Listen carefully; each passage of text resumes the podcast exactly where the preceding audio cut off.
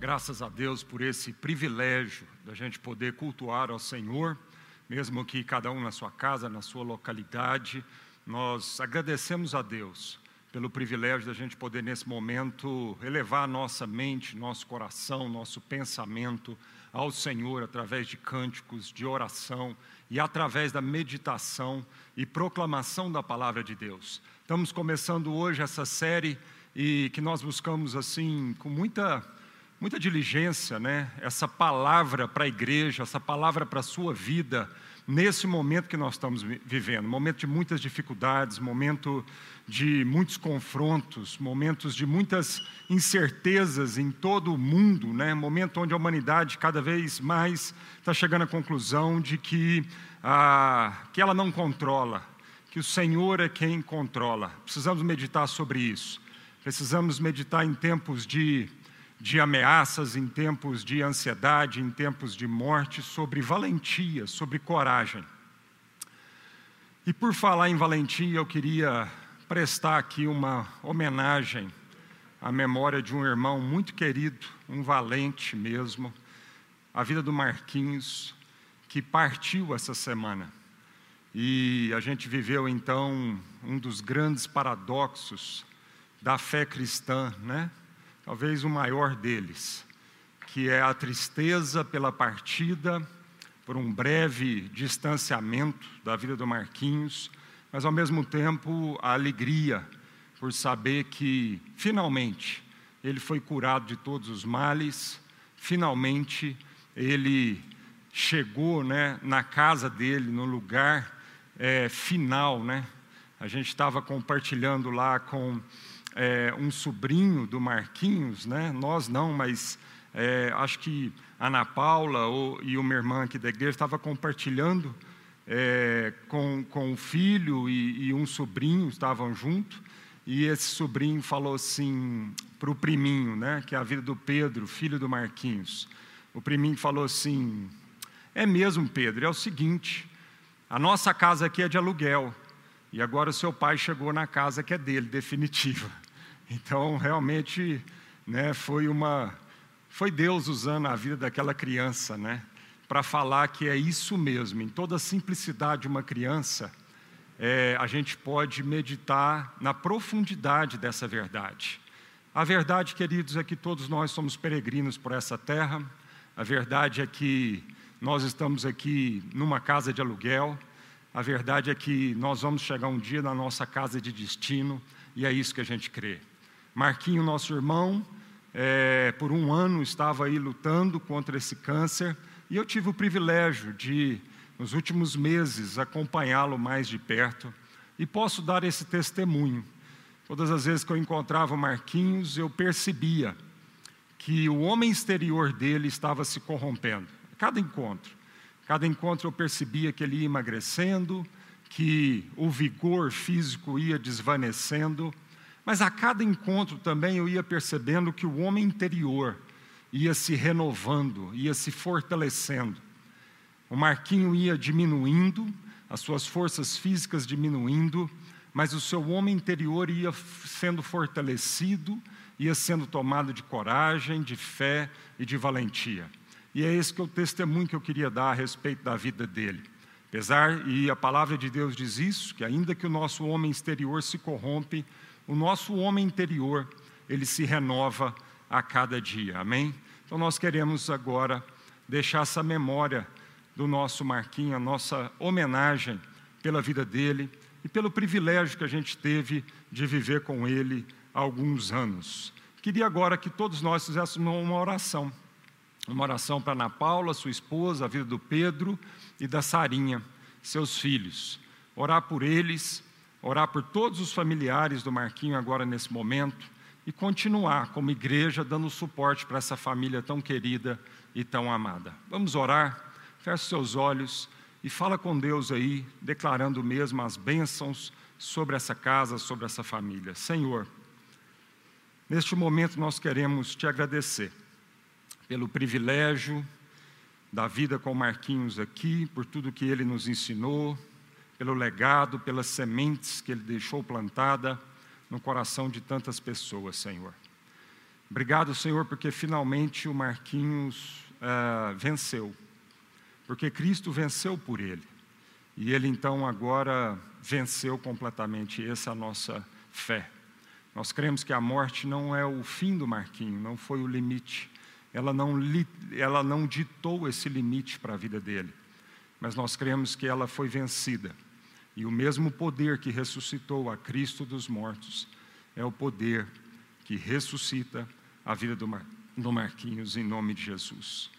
Oramos ao Senhor pela vida da Ana Paula, do Pedro e da Sara de uma forma muito especial, que é quem no dia a dia estava mais perto do Marquinhos. Oramos por todo o consolo do Teu Santo Espírito, na certeza de que o Senhor é Pai, na certeza de que o Senhor continuará conduzindo essas pessoas tão amadas, essa família tão amada, Senhor.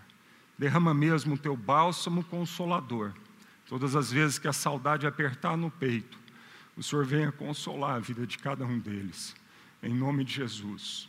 A certeza que o Seu Santo Espírito está lá com eles agora, segurando bem firme na mão deles, Senhor. E o Teu Santo Espírito os conduzirá a uma vida de vitórias, a uma vida, Senhor, de coragem, a uma vida de prosseguir, Senhor, em nome de Jesus. Derrama fé, derrama coragem, derrama essa valentia no coração deles, em nome de Cristo Jesus. Amém. Graças a Deus. Irmãos, hoje nós começamos a nossa série Ser Valente, nós vamos lá para o livro de Josué. Cada domingo agora, nos cinco próximos domingos para ela frente, nós vamos meditar a respeito de um homem ou uma mulher da Bíblia, da palavra de Deus, que foi valente diante de alguma circunstância adversa especificamente. E hoje nós vamos meditar sobre a vida de Josué. Josué recebeu essa palavra de ânimo, de força, de valentia de Deus, lá no capítulo 1. Então, abra sua Bíblia em Josué, capítulo 1. Nós vamos ler inicialmente do versículo 1 ao versículo 3. Diz assim: Sucedeu depois da morte de Moisés, servo do Senhor, que este falou a Josué, filho de Num, servidor de Moisés, dizendo: Moisés, meu servo, é morto Dispõe-te agora. Vamos repetir isso aqui. Moisés, meu servo é morto. Dispõe-te agora. Passa esse Jordão, tu e todo este povo, à terra que eu dou aos filhos de Israel.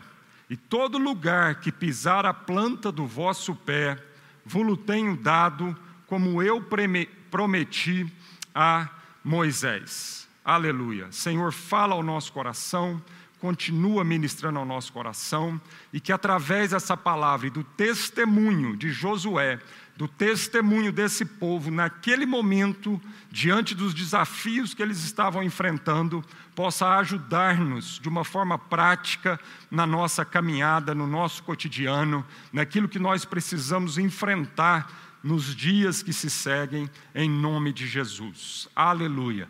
Então, aqui o contexto era o seguinte, amados: o povo de Deus havia sido liberto do Egito para uma passagem que era para ser uma passagem rápida de apenas dias, mas essa passagem pelo deserto se tornou então em anos, não por causa da vontade de Deus, mas por causa da dureza do coração daquele povo, né? em reconhecer as dádivas de Deus, em reconhecer a bondade de Deus, e portanto aquele povo começou a murmurar ali no deserto, e uma travessia, né? um lugar que era apenas uma travessia, era apenas um vale que era para passar rapidamente. Aquele povo então demora anos naquele lugar, andando em círculo, né, ao redor de si mesmo, sem conseguir entender a bondade de Deus. E eles estão agora nesse momento onde Moisés acabava de morrer e eles precisavam então entrar nessa terra prometida, uma terra que de abundância, uma terra de fertilidade, uma terra que manava leite e mel. Esse é o contexto, né? O contexto aqui era um contexto de de incertezas, era um contexto de morte, era um contexto de ameaças, era um contexto de cansaço, porque ao final né, de muitos anos ali, numa expectativa de uma promessa de Deus que estava sendo adiada, e a Bíblia diz que quando nós temos uma esperança adiada, isso vai trazendo uma, um cansaço sobre as nossas vidas de forma natural. Então, esse era o contexto. Era um contexto, então, onde Josué teria que enfrentar todos esses pavores, todos esses temores, juntamente com o povo. E nós hoje estamos dando essa palavra de introdução, justamente né, falando de todo esse contexto de morte, de ameaça, de cansaços, de incerteza. E ao longo dessa série toda, nós vamos estudar, nós vamos refletir sobre cada contexto desse especificamente. Né? Hoje nós vamos fazer uma introdução mais ampla, mais geral, mas nos próximos quatro domingos para frente, nós vamos meditar cada o que, que a palavra de Deus traz para nós, para a gente enfrentar, enfrentar o medo da morte, enfrentar então essa, esse torpor, essa letargia, esse cansaço, enfrentar então as, as ansiedades, das incertezas da vida, né? enfrentar diante de escolhas e decisões que nós temos que tomar no dia a dia, e a gente vai precisar então de coragem, de valentia, de fé para enfrentarmos tudo isso. Então, o contexto é esse. E eu gostaria então de meditar em três pontos específicos daquilo que Deus então ensinou na vida de Josué para ele assumir a responsabilidade diante dessa nova empreitada. Primeiro ponto que eu gostaria de meditar está bem explícito aqui, né? Deus diz para Josué assim: Moisés, meu servo, é morto. A gente fica às vezes pensando, né? Puxa vida, se Deus vai trazer uma palavra de ânimo, se Deus vai trazer uma palavra de coragem para a vida de Josué, que era um jovem que ia assumir uma responsabilidade de conduzir um povo, milhões de pessoas, né? e Josué já tinha vivido o processo lá no deserto, sabia o tanto que esse povo era difícil, sabia que mesmo Moisés, o grande ungido de Deus, teve muita dificuldade em vários momentos daquela travessia no deserto, Josué sabia disso tudo, irmãos. Josué conviveu com esse povo. Josué sabia das dificuldades. Josué sabia que mesmo Moisés, o grande né, resgatador, o grande libertador do povo de Israel do Egito, mesmo ele, com toda a unção de Deus, teve muitos problemas na condução desse povo. Josué sabia que este povo, durante todo aquele processo no deserto, experimentando milagres todos os dias, mas não estou falando de milagres assim, é, de, uma, de um momento, depois outro momento. Não, aquele povo vivia milagres todos os dias, várias vezes ao dia. Várias vezes do, do, dia era o povo que viu o pão cair do céu, era o povo que viu né, os passarinhos, a carne cair do céu, era o povo que viu a, a, a, água sair da rocha, era o povo que viu o mar vermelho se abrir, era o povo que tinha todas as noites uma coluna de fogo que aquecia a vida deles, e durante o dia uma nuvem para fazer daquela, daquela passagem uma coisa mais amena. E mesmo assim esse povo murmurava, mesmo assim esse povo reclamava, mesmo assim esse povo desejava voltar para o Egito. Então Josué sabia de todas essas dificuldades. Agora imagina isso: Moisés acabou de morrer e ele estava diante desse novo desafio, e Deus vem trazer uma palavra de coragem, Deus vem trazer uma palavra de ânimo para Josué, e Deus começa nessa palavra dizendo o seguinte: Moisés, meu servo, morreu. Primeira coisa que Deus fala para Josué é uma constatação da morte. E a gente fala assim: puxa vida, mas uma palavra de ânimo começar desse jeito. E aí eu gostaria de trazer esse ponto aqui, amado, porque paradoxalmente, realmente, a gente imagina assim: olha, quando você tem que animar alguém, você não começa falando de morte, você começa falando de vida. E Deus aqui começa falando de uma constatação de morte. E a constatação da morte é parte do processo de formação desse homem valente. Deus não escondeu essa informação de Josué, pelo contrário, Deus deixa explícito essa informação para que Josué então começasse a entender que não valentia não dizia respeito à sua própria força. Valentia não dizia respeito ao seu próprio controle. Valentia e coragem, né? Essa valentia de Josué não poderia ser apoiado, né, na sua na sua própria saúde, na sua no seu braço forte. Então Deus faz questão de pontuar com Josué que ele era parte de um processo maior, assim como Moisés era parte de um processo maior. Deus deixou claro aqui para Josué que antes de Josué e antes de Moisés, ele era Deus. E havia um plano dele que nasceu no coração de Deus. Esse plano não nasceu no coração de Moisés. Esse plano não dependia da vida de Moisés. Assim como também esse plano não dependeria da vida de Josué e dos seus acertos. Então, para tirar essa ansiedade do coração de Josué, Deus começa falando de uma realidade de morte, para deixar claro para Josué que toda a unção que Moisés tinha né, e recebeu, ele recebeu de Deus, ele recebeu do alto, para cumprir um propósito. Mas Josué, mas Moisés não era o, o protagonista dessa história. Assim como Josué não seria também o protagonista dessa história, mas ele teria o enorme privilégio de fazer parte de uma história escrita por Deus, nascida do coração de Deus, e que, portanto, teria a chancela, o aval, a certeza de que essa história chegaria ao final que Deus escreveu na eternidade no seu coração. Amém, amado? Então, o processo de valentia, de coragem de Deus no nosso coração, começa por essa constatação. Começa pela constatação da, da, da morte, a constatação da nossa limitação, a constatação das nossas fraquezas em si mesmos. E a constatação, amado, que nós não somos essa última bolacha do pacote, como às vezes a gente quer trazer para nós a ansiedade, a presunção de achar que depende da nossa vida, porque não depende. Conosco ou sem a gente, Deus vai cumprir cabalmente aquilo que ele determinou, nem que para isso ele use uma mula, ou nem que para isso as pedras tenham que falar mas Deus vai cumprir cabalmente aquilo que ele prometeu e aquele, aquilo que ele diz que iria acontecer. Amém? Por isso a Bíblia não esconde isso de nós. Por isso que a Bíblia não floreia isso, ela não romantiza isso. Por isso que a Bíblia, desde Gênesis a Apocalipse, ela fala de uma realidade e de uma consequência do pecado na vida da humanidade.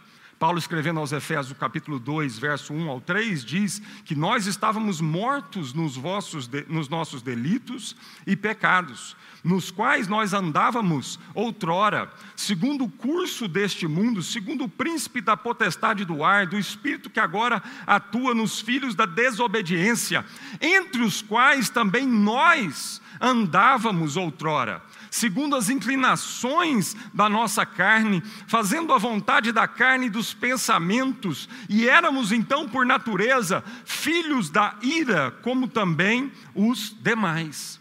A palavra de Deus está dizendo a respeito dessa consequência do pecado, a respeito dessa realidade de limitação que nós temos em nós mesmos.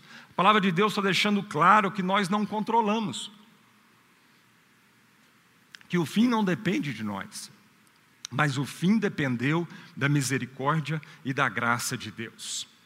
Romanos capítulo 6, verso 23, Paulo diz: Porque o salário do pecado é a morte. Olha, irmão, se não houver uma consciência da minha total miséria, se não tiver essa consciência primeiro no nosso coração, da nossa total miséria e da nossa total dependência de Deus, não haverá também uma consciência total e suficiente da graça e do poder da graça de Deus na nossa vida. E, portanto, não haverá esperança e não haverá coragem de uma forma plena e intensa. Se a gente não entender a nossa miserabilidade, se a gente não entender as nossas falhas, as nossas limitações, se a gente não entender o quão pequeno nós somos, se nós não reconhecermos, se não houver a humildade suficiente para a gente ter esse reconhecimento, amado, nós nunca vamos compreender o tamanho do poder, da graça e da misericórdia de Deus na nossa vida, e portanto, amado, nós nunca poderemos sair nessa coragem, essa valentia e prosseguir crendo no poder dessa graça e na ação dessa graça no nosso coração. Amém? A palavra de Deus diz que onde abundou o pecado, superabundou a graça. Então você vê essa correlação. Uma consciência de onde abundou o pecado vai nos levar também a uma consciência que a graça superabunda que aonde teve muito pecado, agora a graça vai além desses muitos pecados e ela age por nós aonde nós não conseguiríamos agir. Então a coragem não provém de confiar em meu braço forte, mas da certeza de que o poder de Deus se aperfeiçoa nas minhas fraquezas, pois quando eu sou fraco é que então eu sou forte. E de novo é um outro paradoxo da palavra de Deus, porque o apóstolo Paulo diz isso lá em 2 Coríntios capítulo 12, esse reconhecimento de que a graça de Deus era suficiente. A graça de Deus iria dar conta, o reconhecimento de que nas fraquezas e nas suas limitações era o ambiente onde o poder de Deus eclodia disso, onde o poder de Deus o levava a avançar, o levava além dos seus limites naturais. Vivemos então, por enquanto, as afetações da morte em nosso corpo. Temos que lidar com a corrupção desse homem exterior, juntamente com as suas limitações. O fim de todo e qualquer pecado, diz a palavra de Deus, é a morte e tudo aquilo que a morte traz: dor, medo, ansiedade, escuridão e solidão. Então, o primeiro ponto que eu gostaria de trazer agora nessa meditação é que Deus não escondeu isso de Josué. Deus não dourou a pílula. Jesus nunca escondeu isso da nossa vida. Jesus sempre falou para nós a respeito da condição humana caída. A palavra de Deus revela, fala da nossa condição caída, da nossa condição pecaminosa, das consequências desse pecado na nossa vida. Mas, graças a Deus, amado, que quando Paulo escreveu lá em Romanos, no versículo 23 do capítulo 6, quando ele diz: Olha, o salário do pecado é a morte, graças a Deus, que aquele versículo não terminou ali, o versículo continua. Há um mais de Deus, há um porém de Deus, amém? Graças a Deus, amado, que então é, a Bíblia não termina na constatação da morte, na constatação dos nossos limites, na constatação da consequência do nosso pecado, mas há um mais de Deus, há um prosseguimento de Deus na nossa vida, há uma nova página que pode ser escrita, que foi escrita pela graça né, de Deus através do sangue de Jesus e que então pode agora ser revelada na nossa vida. Nós podemos virar essa página, nós podemos continuar lendo essa história. A morte não define o fim da nossa história e o fim da história da humanidade, mas a morte, então, amado, fala de uma consequência da nossa rebelião e da nosso distanciamento com Deus, mas há uma graça de Deus. Amém? A morte não é essa constatação final. A morte não é essa sentença final. Ela já não pode então nos prender mais. Ela já não é o limite e por isso somos encorajados a uma vida de coragem, porque Paulo diz: se Paulo fala lá em Romanos no capítulo 6, verso 23, que o salário do pecado é a morte, ele diz: "Mas o dom gratuito de Deus é a vida eterna em Cristo Jesus, nosso Senhor. Amém, queridos? E isso nos leva para o segundo ponto da nossa meditação, porque Deus começa falando para Josué de uma condição de morte, mas Deus então diz o mais para Josué. Deus diz para ele assim: apesar, apesar do meu servo Moisés estar morto, eu digo para você: dispõe-te agora e passa esse Jordão. E agora nós vamos falar desse segundo ponto, amado. Deus diz para Josué: dispõe-te, dispõe-te. E disposição tem a ver com sair da nossa posição. O que Deus estava dizendo, amado, é que a fé nas promessas de Deus vai ter que nos levar a sair de uma posição para uma outra posição. Sair da nossa posição. Isso exigirá de nós coragem. Isso exigirá de nós esforço, obediência, fé.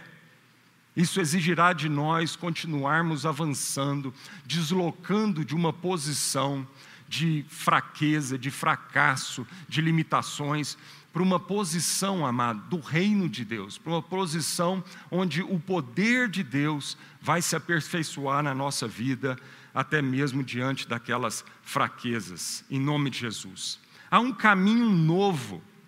O que Deus está falando para Josué, que Josué, o que você viveu até aqui, é, não é suficiente, porque há uma terra prometida, há um lugar que eu prometi para você, há um lugar que eu declarei na minha palavra para você, e você precisa continuar avançando e liderando um povo para entrar nesse lugar e viver uma realidade toda nova. Há um caminho novo. Josué 3 diz isso. Deus fala para Josué: há um caminho novo que vocês jamais passaram nele antes. Portanto, santificai-vos, porque amanhã eu farei maravilhas no meio de vocês. Amém, querida? A palavra de Deus diz que os caminhos de Deus são mais altos do que os nossos caminhos. Então, quando Deus está dizendo para Josué, dispõe-te, Deus está dizendo, Josué, saia dos seus próprios caminhos. Saia da sua forma de enxergar a vida e venha para um caminho novo, venha para um lugar novo, venha para um paradigma novo. Josué, eu quero trocar as suas lentes. Quero trocar as suas lentes para que você comece a enxergar a vida e todos os desafios que a vida te oferece de uma outra perspectiva, de uma outra, de uma outra forma. Então Deus está dizendo para Josué: dispõe-te, é preciso que haja essa disposição, amado uma disposição para a gente conhecer a Deus, mesmo quando a gente não entende por que, que Deus está permitindo a gente passar o que nós estamos passando. Deus não nos chamou para entender primeiro e depois conhecê-lo. Deus nos chamou para primeiro conhecer e depois, então, ao longo desse caminho, quando há essa disposição em avançar e entrar e possuir e ocupar esse lugar, essa terra prometida, nós então vamos entendendo aquilo que era o projeto e o processo de Deus na nossa vida. Amém, amado? Não espere entender para depois conhecer, mas conheça a Deus e então, ao longo da jornada e do percurso, Deus vai te mostrando e todas as coisas come começarão a fazer sentido na sua vida. O Senhor diz para Abraão: sai da tua terra, da tua parentela e da casa de teu pai, para a terra que eu te mostrarei. O Senhor disse isso para Abraão, isso é um princípio de Deus. Abraão, sai, disponha-te, Sai desse lugar, sai desse lugar onde você acha que controla, sai desse lugar onde você acha que domina, sai desse lugar onde racionalmente você tenta resolver todas as suas questões e vai para um lugar, vai para uma terra que eu vou te mostrar ao longo da caminhada e ao longo da jornada. E Abraão creu, a palavra de Deus diz que Abraão é o pai da fé, porque mesmo sem entender, mesmo sem ver essa figura completa, mesmo sem receber de Deus todos os detalhes desse percurso, Abraão creu e ele saiu, ele se dispôs. Ele saiu de uma posição para outra posição, e ao longo dessa caminhada, Deus foi revelando ah, os detalhes, Deus foi revelando o propósito dele na vida de Abraão, e ele então chegou nesse destino e chegou nessa terra. Tem muitas coisas na minha relação com Deus que eu ainda não entendo, irmãos, tem muitas coisas, mas eu conheço Deus, e o o pouco que eu conheço Deus é suficiente para gerar essa valentia, essa coragem, essa disposição, essa fé no meu coração.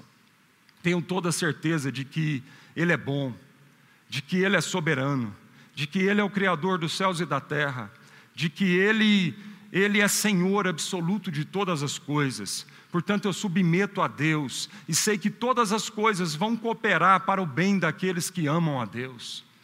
Essa deve ser a nossa certeza. Se você me perguntar, Marcos, você entende tudo que está acontecendo na sua vida agora nesse momento? Não, não. Eu posso te enumerar várias coisas que para mim não fazem sentido, várias coisas que eu não consigo ainda perceber, que eu não consigo ainda entender. Mas por que, que isso não pode me paralisar, amado? Porque acima de todas essas coisas incompreensíveis ainda para mim, acima de tudo isso está a minha fé num Deus que é bom, que mesmo sem eu entender todas as coisas, eu creio que Ele é bom, e eu creio que todos os planos de Deus para a minha vida são bons. E eu creio que apesar de todas as coisas e todas as circunstâncias, e apesar de mim mesmo, o amor de Deus é suficiente para concluir uma boa obra que Ele começou na minha vida. E é isso que não me deixa desistir, desesperar da vida. Talvez você que esteja escutando a gente agora nesse momento possa estar perto de desesperar da própria vida. E eu quero trazer essa palavra para você, não se desespere da sua vida, ainda que você não entenda o porquê de tantas as coisas, ainda que a gente não entenda o porquê que Deus não curou o Marquinho, sendo que a gente orou com tanta fé para que ele fosse curado fisicamente. No final, Deus é bom, Ele é bom, todos os planos de Deus para a minha vida é bom, e sabe o que mais, amado? Além dele ser bom, Ele é soberano, absoluto. Romanos capítulo 8 diz que nada e ninguém poderá me separar dessa bondade, desse amor. Romano diz que nem o meu passado, nem o meu presente, nem o meu futuro, nem os principados, potestades, as realidades espirituais poderão me separar do amor de Deus. Então, além dele ser bom, ele é todo poderoso, o amor de Deus não falha. 1 Coríntios 8, 13 8 diz isso: o amor nunca falha, nunca falha. E eu preciso escrever isso. Eu preciso declarar essa, essa, essa, essa, eu preciso colocar essa declaração bem visível aos meus olhos. Aliás, abrindo um parênteses aqui, eu lembrei agora, mas o login da internet lá de casa é Deus, é, é o amor não falha. então, se você estiver por perto e ver lá o amor não falha, é lá em casa. Todas as vezes que nós entramos lá na internet, o amor não falha. E é isso que nós cremos, apesar de não entendermos em todas as coisas. Saber que Deus é bom, saber que esse amor não falha, saber que Deus não está brincando com a gente, saber que Deus não tem prazer, na nossa desgraça, saber que os planos de Deus para nós são planos de paz, para nos dar uma esperança e um futuro. Deus te diz: disponha-te Saia de uma posição para outra posição. Porque sempre na vida há duas formas da gente enxergar qualquer situação na vida, mano. Há duas formas, e somente essas duas formas. E eu queria então meditar um pouquinho com vocês sobre essas duas formas. Porque muitas vezes nós estamos vivendo uma vida miserável, porque a gente não tem disposição de sair de uma forma, de um paradigma, de enxergar as situações da vida para outra forma. Abre a Bíblia, abre a sua Bíblia lá em Números, capítulo 13. Números capítulo 13, verso 27. Aqui nós vamos ver a situação onde Moisés, quando eles ainda estavam no deserto, enviou doze espias para espiar a terra prometida e trazer um relatório dessa terra prometida. Diz assim, Números capítulo 13, verso 27. Relataram a Moisés e disseram: Fomos à terra que nos enviastes, e verdadeiramente mana leite e mel. Este é o fruto dela. O povo, porém, que habitava nessa terra é poderoso e as cidades muito grandes e fortificadas. Também vimos ali os filhos de Anak. Os amalequitas habitam na terra do Negueb, os heteus, jebuseus, amorreus habitam na montanha, os cananeus habitam ao pé do mar e pela ribeira do Jordão. Então Caleb fez calar o povo perante Moisés e disse: Opa, eia, subamos e possuamos a terra porque certamente prevaleceremos contra ela. Porém, os homens que com ele tinham subido disseram: Não, não poderemos subir contra aquele povo, porque é mais forte do que nós. E diante dos filhos de Israel, infamaram a terra que haviam espiado, dizendo: A terra pelo meio do qual passamos a espiar é a terra que devora os seus moradores, e todo o povo que vimos nela são homens de grande estatura. Também vimos ali gigantes. Os filhos de Anak são descendentes de gigantes, e éramos ah, aos nossos próprios olhos como gafanhotos, e assim também o éramos aos seus olhos. Ora, mas nesse relato aqui a gente vê dois tipos de gente. A gente vê aqui dez dos espias trazendo uma posição sobre o mesmo relato, e a gente vê aqui então Josué e Caleb trazendo uma outra posição, uma outra maneira de olhar uma mesma situação. Nos dois relatos, nos dois relatos, tanto de Caleb e Josué, quanto no relato dos dez outros espias, um representante de cada tribo de Israel que Moisés enviou, nos dois relatórios, as constatações foram iguais, os fatos eram os mesmos. Então, qual foi a diferença entre as duas formas de pensar, entre os dois paradigmas? Apesar dos fatos serem o mesmo, há uma distância enorme, há uma distância eterna entre as formas de interpretar esses mesmos fatos. Então a diferença, amado, não foi na constatação dos fatos, eles foram idênticos, eles foram iguais, mas a diferença foi no foco, no que cada um interpretou dos fatos.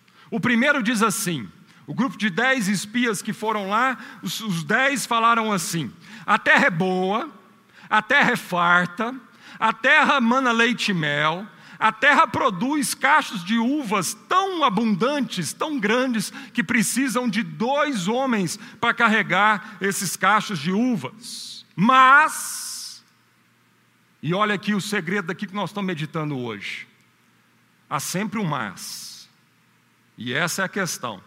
Esse mais pode nos levar para aquilo que são as promessas de Deus, ou esse mas pode nos afastar daquilo que são as promessas de Deus. A constatação foi: a terra é boa e farta, mas é uma terra cheia de inimigos, e eles são gigantes, não só cheia de inimigos, é uma terra que está totalmente ocupada por esses inimigos, e além disso, eles são fortes, são gigantes. E nós éramos aos nossos próprios olhos, pequenininhos como gafanhotos. E é uma terra que devora os seus habitantes. Então, isso é uma forma de olhar para uma mesma questão. Agora nós vamos ver então uma, dois homens que se dispuseram, que saíram dessa posição, dessa maneira de enxergar a vida e os seus desafios e os seus problemas, para a posição do reino de Deus, para a posição daqueles que então foram chamados para viver uma vida de vitória. Então, Caleb e Josué diz o seguinte: É verdade, a terra está cheia de inimigos, esses inimigos são fortes, são gigantes, é verdade tudo isso. Mas a terra é boa, a terra é farta, e Deus nos deu essa terra. Deus nos deu essa terra. Então, amado, mesma situação, mesma constatação dos fatos, duas maneiras diametralmente opostas de encarar essas dificuldades e esses problemas. Olha, irmãos, o primeiro paradigma, primeiro grupo de pessoas é o paradigma daquele que vê a vida de forma natural, a partir da sua carne e não a partir do espírito. É o paradigma daquele que avalia somente segundo o que vê e não segundo as promessas de Deus invisíveis. Eu sei que há uma terra boa, eu sei que ela é farta de alimento para matar toda a minha fome de vida, de sentido, de paz e de alegria. Eu sei que essa terra é fértil, ela tem todo o potencial para o meu desenvolvimento e para o meu crescimento. Mas é uma terra que tem inimigos e é uma terra que tem fortalezas. É uma terra onde eu terei que enfrentar esses inimigos. É uma terra onde eu terei que ter coragem para enfrentar o meu orgulho, para enfrentar e expor essas minhas vaidades, é uma terra onde eu sei que eu vou ter que tratar com a ganância e as tentações de cobiça do meu coração, é uma terra que eu vou ter que encarar essas fortalezas. É um ambiente onde eu vou ter que valer pelo meu caráter e não pelo que eu tenho. Então, apesar de eu saber que essa terra é boa, apesar de eu saber que essa terra é próspera, apesar de eu saber que Deus me deu essa terra, apesar de eu saber que esse é o lugar que Deus sonhou para mim, eu vou ter que encarar, eu vou ter que enfrentar. Então, eu não quero. Eu não quero ter essa disposição. Eu não quero encarar o verdadeiro eu. Eu não quero ter que é, valer pelo que é está no meu coração e não valer pelo aquilo que eu transpareço, não valer pelo aquilo que está nas redes sociais, não valer por aquilo que eu ajunto, não valer por aquilo que eu acumulo. É uma terra onde eu vou ter que viver na verdade. É uma terra onde eu não vou dar conta mais de me esconder atrás do ativismo, atrás do dinheiro, atrás do carrão, atrás da bolsa, do sapato e do relógio. Como é que vai ser então? É verdade, é uma terra de vida e não de morte. É uma terra de crescimento, de expansão, de prosperidade. Mas é uma terra onde eu vou ter que ser confrontado ao extremo. É uma terra onde eu vou ter que arrepender dos meus pecados. É uma terra onde eu vou ter que admitir que eu não dou conta sozinho. É uma terra onde eu vou ter que considerar os meus irmãos, porque eu não vou possuir essa terra sozinho. Porque a palavra de Deus diz que eu vou ter que aprender a lutar pelos meus irmãos. É uma terra que não vai dar mais para simplesmente se ocupar do meu próprio quinhão, da minha própria porção. Mas é uma terra onde eu vou ter que aprender a considerar o próximo, o outro. Eu sei que é uma terra boa. Eu sei que a vida de Deus prometida para mim, mas eu estou num dilema muito grande, e às vezes eu não tenho força para ter que me encarar e encarar toda a humilhação necessária, um processo para eu ocupar e viver nessa terra, porque não vive nessa terra quem é filho da mentira. Não vive nessa terra quem, quem, quem tenta esconder, mascarar, porque essa é uma terra de verdade. Não é uma terra fake. Não é uma terra da foto bonita. É uma terra que vai exigir de mim enfrentar os meus inimigos e as fortalezas que estão dentro do meu coração. É uma terra onde não há acepção de pessoas e, portanto, eu não terei o protagonismo que eu tanto cobiço na vida. Ah, irmãos, como isso está fazendo mal para nós hoje como essa loucura paranoica, Deus ser o protagonista, aparecer, Deus está sempre em evidência, Deus está sempre no palco, das atenções e os aplausos todos se voltarem para mim, isso é uma doença da modernidade. Nessa terra de Deus, o protagonista se chama Cristo Jesus, e eu me contento em ser um coadjuvante, e eu me contento com o privilégio de fazer parte de uma família maior, é uma terra onde não vai haver acepção de pessoas, é uma terra onde o holofote não vai ficar exageradamente em mim, esse holofote que está adoecendo a alma humana. E portanto eu não quero me dispor desse lugar de mentira, desse lugar de pecado, eu não quero me sair desse lugar. Então, amado, esse é o primeiro paradigma. Essa é uma primeira forma da gente encarar a vida e todos os desafios dela. A segunda forma, e é o que Deus está dizendo para Josué, é o convite de Deus para Josué, é uma forma sobrenatural, é uma forma a partir do espírito e não da carne. E essa segundo paradigma diz assim: sei que há muitas lutas nessa terra, muitos inimigos, muitas fortalezas, sei que o caminho é estreito, não porque Deus quis dificultar, mas porque minha maldade me opõe e tenho que diariamente lutar contra esse cachorro raivoso que mora dentro de mim, esse animal faminto por prazeres, insaciável por reconhecimento e violento por afirmação.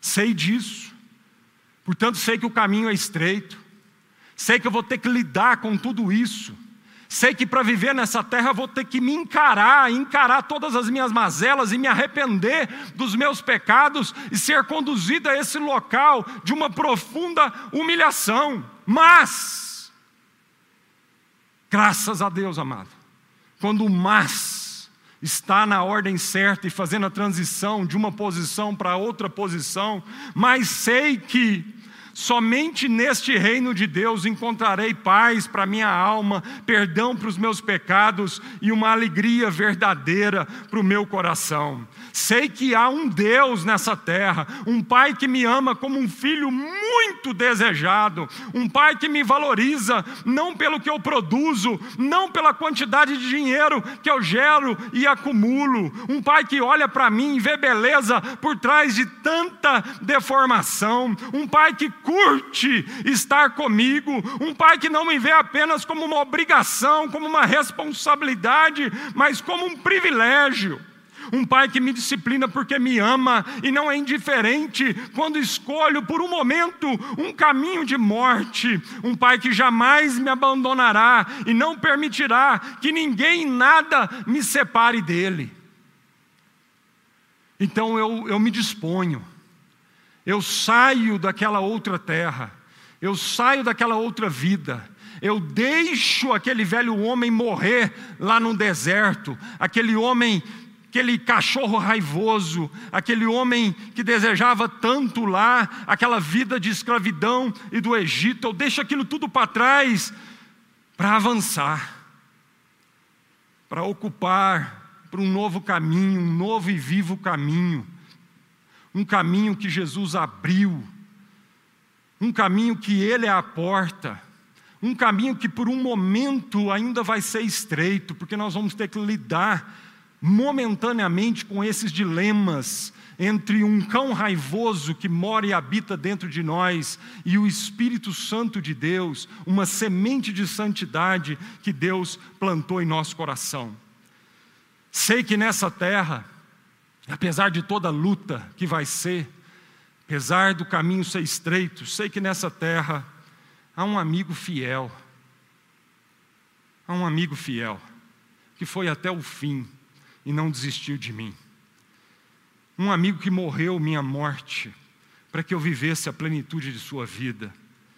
Um amigo que pagou todas as minhas dívidas e me livrou de toda a prisão um amigo que perdoou os meus pecados e transformou minha natureza para a sua própria natureza. Sei que nessa terra eu vou encontrar e viver com o Autor e Consumador da vida, Cristo Jesus. Sei que nessa terra eu vou viver uma vida plena e uma vida abundante. Portanto, amado, Deus diz para você hoje: te propus a vida e te propus a morte, a bênção e a maldição.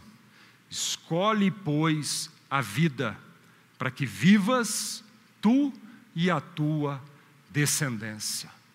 Escolhe, pois, a vida, dispõe-te e atravessa esse Jordão dispõe-te e atravessa essa barreira, dispõe-te, porque Cristo Jesus segura na sua mão e te conduz para essa terra.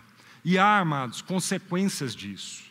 Então, lá em Números, no capítulo 14, nós vamos ver como que então são as consequências dessas duas formas de pensar, desses dois paradigmas, dessas duas posições.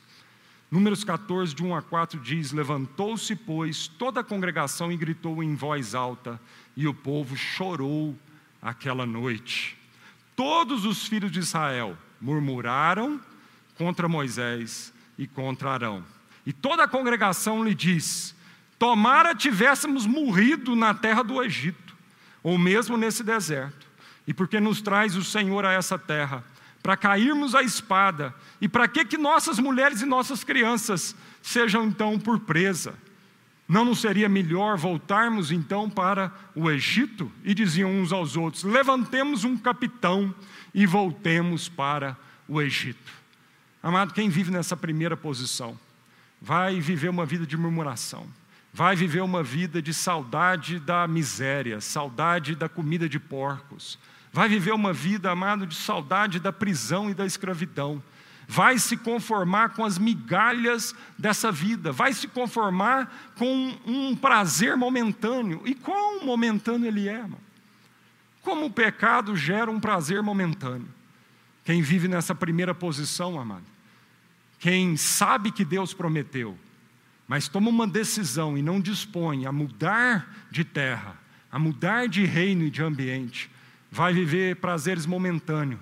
E cada vez mais eles serão momentâneos. E cada vez mais você será transpassado de dores, de solidão, de desespero, de depressão. Porque esse é um lugar de morte, esse é um lugar de escravidão, esse é um lugar de trevas. Mas aí a gente vê a consequência na vida daqueles dois espias que resolveram dispor a sua vida e entrar e ocupar Canaã. E aliás, de todos os homens que saíram do Egito, os únicos que entraram em Canaã, de todos os homens de guerra que saíram do Egito, os únicos dois que entraram em Canaã foi Josué e Caleb. Então, em Números capítulo 14, versos 6 a 9, diz: E Josué, filho de Num, e Caleb, filho de Jofoné, dentre os quais espiaram a terra, rasgaram as suas vestes. E falaram a toda a congregação dos filhos de Israel, dizendo: A terra pelo meio da qual passamos a espiar é terra muitíssimo boa.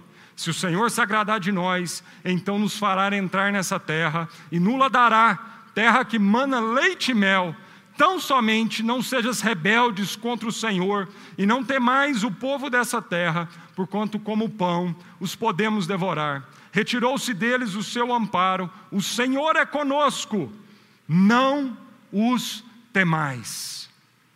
Ser valente, ser valente. Meu servo Moisés já é morto, portanto agora dispõe-te e atravessa esse Jordão dispõe-te a avanço, porque é meu, o meu servo não vai retroceder. O justo viverá pela fé, e se ele retroceder, a minha alma não tem prazer nele. Para você que hoje está pensando em retroceder, para você que hoje sabe das promessas de Deus, para você que tem consciência dessa terra prometida e que Deus nos deu essa terra mediante o seu Filho Jesus Cristo. E para você que hoje está lutando contra o pecado, está lutando em sair desse lugar e se entregar completamente à soberania desse Deus bondoso, eu quero te dar essa palavra: ser valente, ser forte, ser corajoso. Não é o Egito, por mais que o Egito você comia de, de uma certa carne no Egito, não é lá que é o seu lugar. Deus está te chamando para o reino dele, o reino de paz, de alegria e de perdão. Um lugar onde sim você vai ter que encarar você mesmo e onde você vai ser confrontado no mais profundo do seu coração. Mas como um pai que te ama, ele vai te disciplinar porque ele ama, porque ele quer o seu bem e porque ele quer o melhor da sua vida. Portanto, dispõe-te agora. Você que está nos escutando agora, dispõe-te agora você que quer tomar essa decisão hoje, por Jesus Cristo. Deus está te dizendo: olha, coloco diante de você a vida e a morte. Toma decisão pela vida, para que você viva essa vida em abundância. Eu quero orar agora com a sua vida. Quero orar para que você não morra num deserto. Quero orar para que pare de sair da sua boca murmuração e reclamação.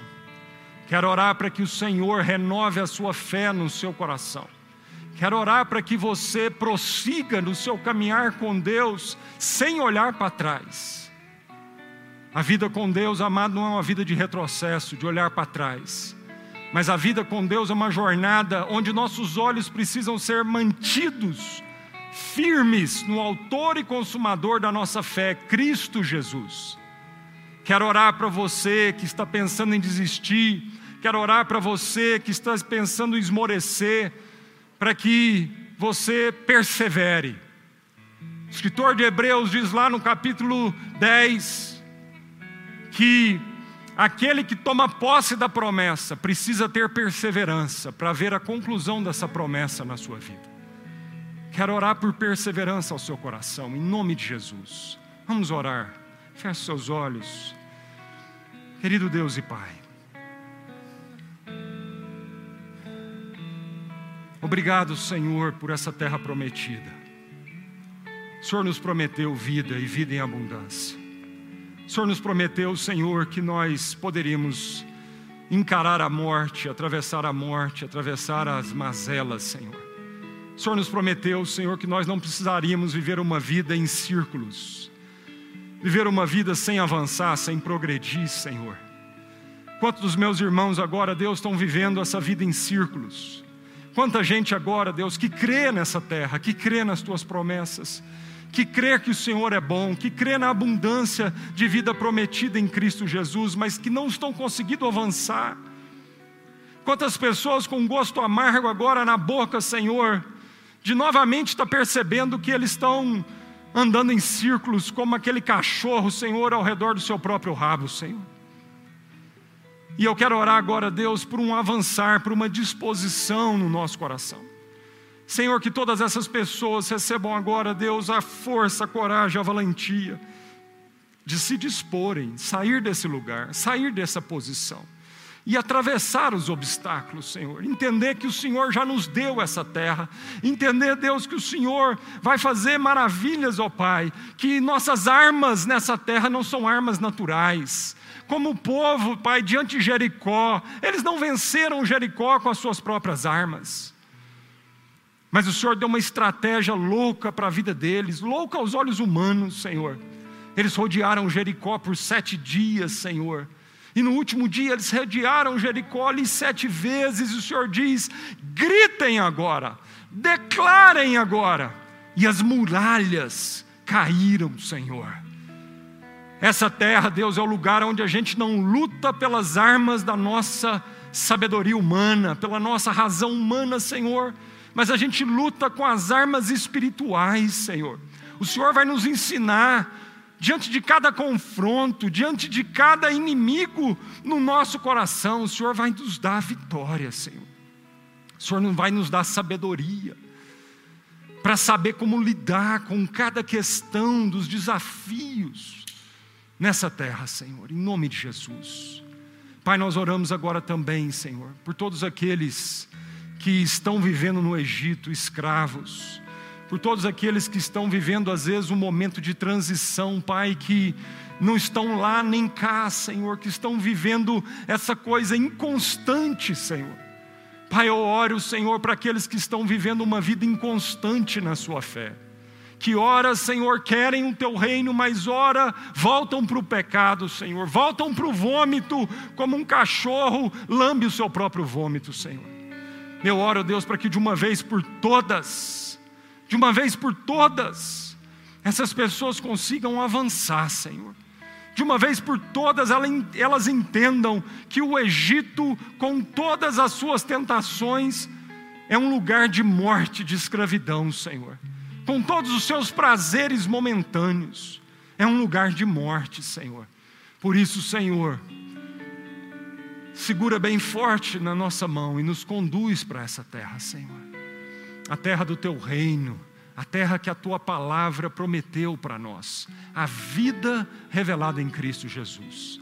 Em nome de Jesus. Que Deus te abençoe e que durante as próximas semanas a gente possa continuar meditando sobre ser valente. Amém.